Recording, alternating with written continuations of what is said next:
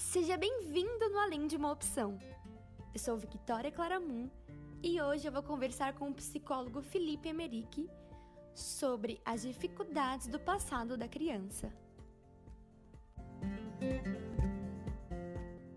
Quando a criança é adotada, ela já precisa lidar com preconceitos, com preconceitos que ela sofre por estar em abrigo, sofre racismo ou até mesmo por ter nascido numa classe baixa.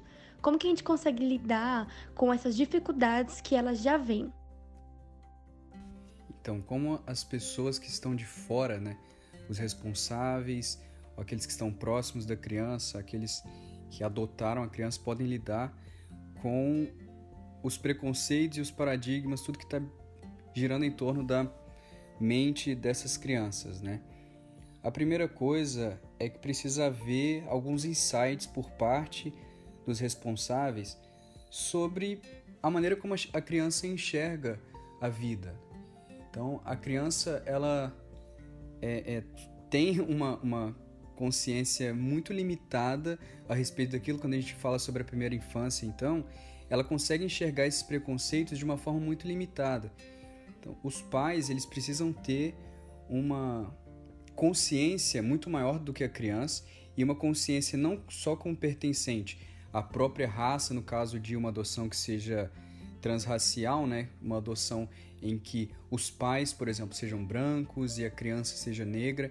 O pai não pode simplesmente ter um insight da própria raça, mas ele tem que considerar que aquela criança ela tem uma visão que é diferente, ela tem uma visão que é limitada, como você falou sobre ela já trazer alguns preconceitos, principalmente pela questão do abandono, né? A criança vem que está sendo adotada, ela vem de um lugar de abandono. Seja um pai ou uma mãe que entregou a criança legitimamente ou legalmente, ou seja que ela foi tenha sido adotada por um é, é um processo jurídico ou judicial, mas ela está numa posição de, de abandono. E o primeiro ponto é você saber que aquela criança tem insights e aquela criança tem uma perspectiva que nós não temos. É entrar no mundo da criança e tentar observar como ela enxerga ou como ela experimenta tudo isso que ela está vivendo. Só pelo fato de estarem num abrigo, as crianças elas já experimentam uma série de preconceitos, tanto externos, né, das pessoas que carregam diversos preconceitos na hora de observar essas crianças, na hora de perceber essas crianças, quanto pela própria concepção, pela visão de si mesmo. Então, se você parar para pensar ou parar para perceber que essa criança ela está vivenciando perdas, né? Ela está sendo é, desligada de uma família de nascimento, independente de qual seja o contato dessa pessoa, qual seja a idade, ela está perdendo um, uma ligação e ela está iniciando uma outra ligação com uma nova família. Então, isso por si só já carrega uma série de, de preconceitos, isso por si só já carrega uma série de dificuldades, né, que ela é, muito limitadamente tem que lidar. A rejeição também é uma dificuldade que a criança pode passar.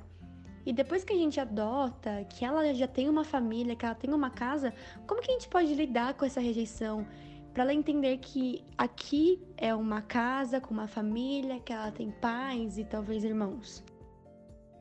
O primeiro passo é sempre de uma reflexão.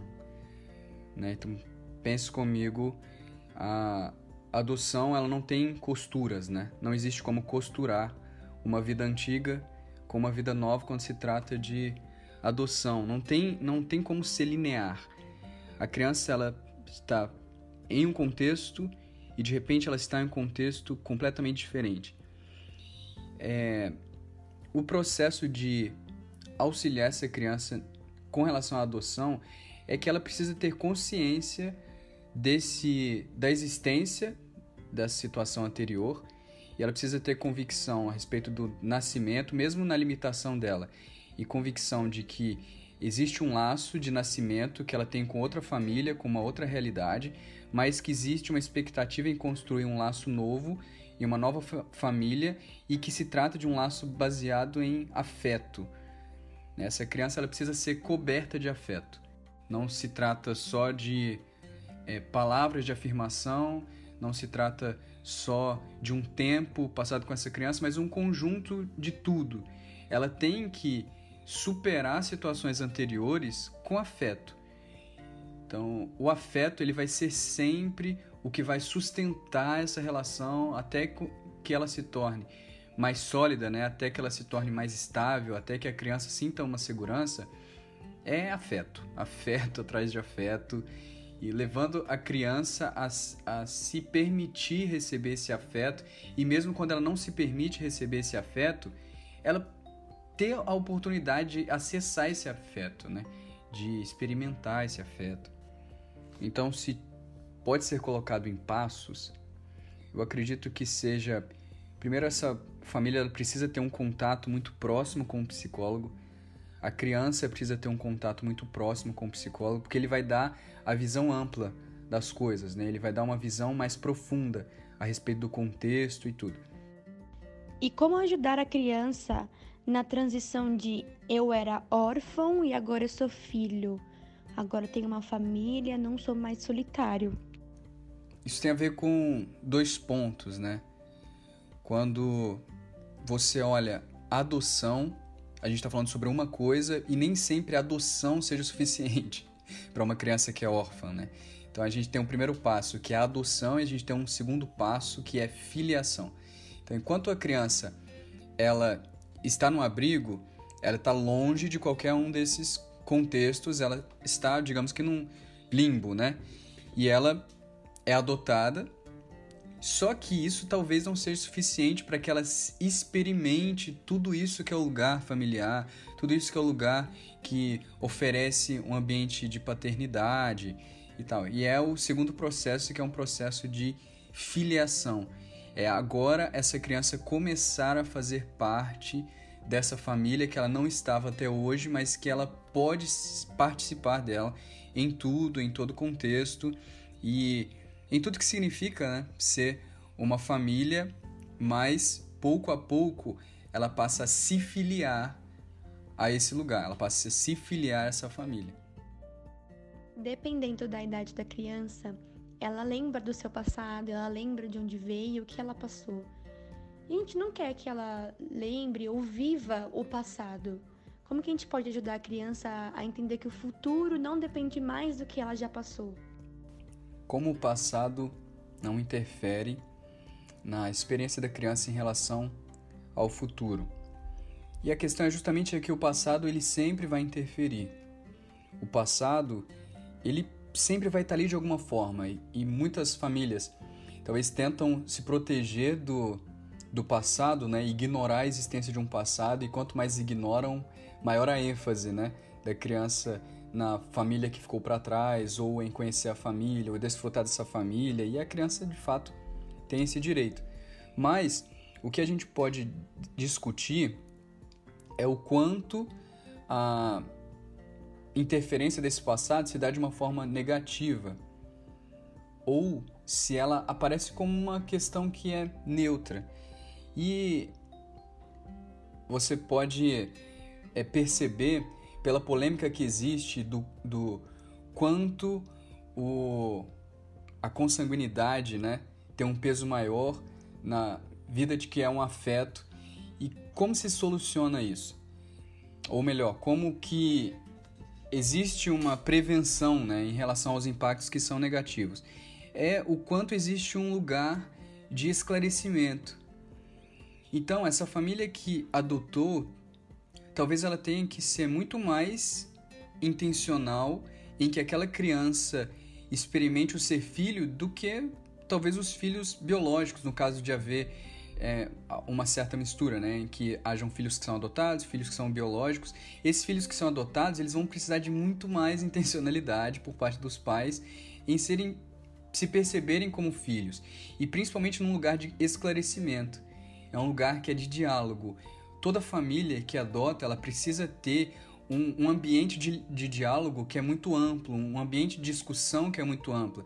Não dá para deixar assuntos sendo ignorados ou fingir que não existem ou até mesmo tentar tapar, né, um passado com uma pedra gigantesca em que não exista um, um espaço para esclarecimento. Então, como se se protege ou como se previne é cada criança ou cada adolescente ele vai agir de uma forma diferente em relação a essa questão do pertencimento, essa questão do passado, essa questão do futuro e cada pai precisa ter um entendimento para acessar esse lugar do filho, essa compreensão do filho, em conduzir ele a entender que é um processo que é duradouro, é um processo que é estável. Olha, você saiu de uma família, você perdeu esse lugar nessa família, ou com quais palavras for necessário ser dito. Mas existe essa nova família e você nunca vai perder esse lugar. E são coisas que você não precisa ficar deixando claro sempre com um filho que talvez seja biológico, mas com um filho que é adotado, você precisa ficar batendo na mesma tecla e é um trabalho que muitas vezes, mesmo que não se julgue necessário, mas que vai ajudar na formação do, do pertencimento da criança, vai ajudar na formação do, do laço, na formação do vínculo. Então, sempre vai interferir. Porque não tem como apagar da memória da criança de que ela pertence a um outro lugar em alguma proporção. Em uma, um laço de sangue, ela pertence a um outro lugar. Em um laço afetivo, ela pertence aqui.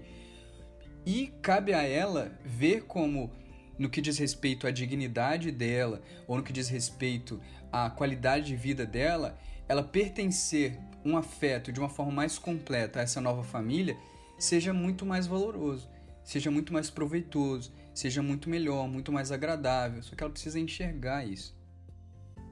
Esse projeto embasa a realização do TCC, além de uma opção. Para mais informações, visite nosso Instagram, arroba, além de uma opção.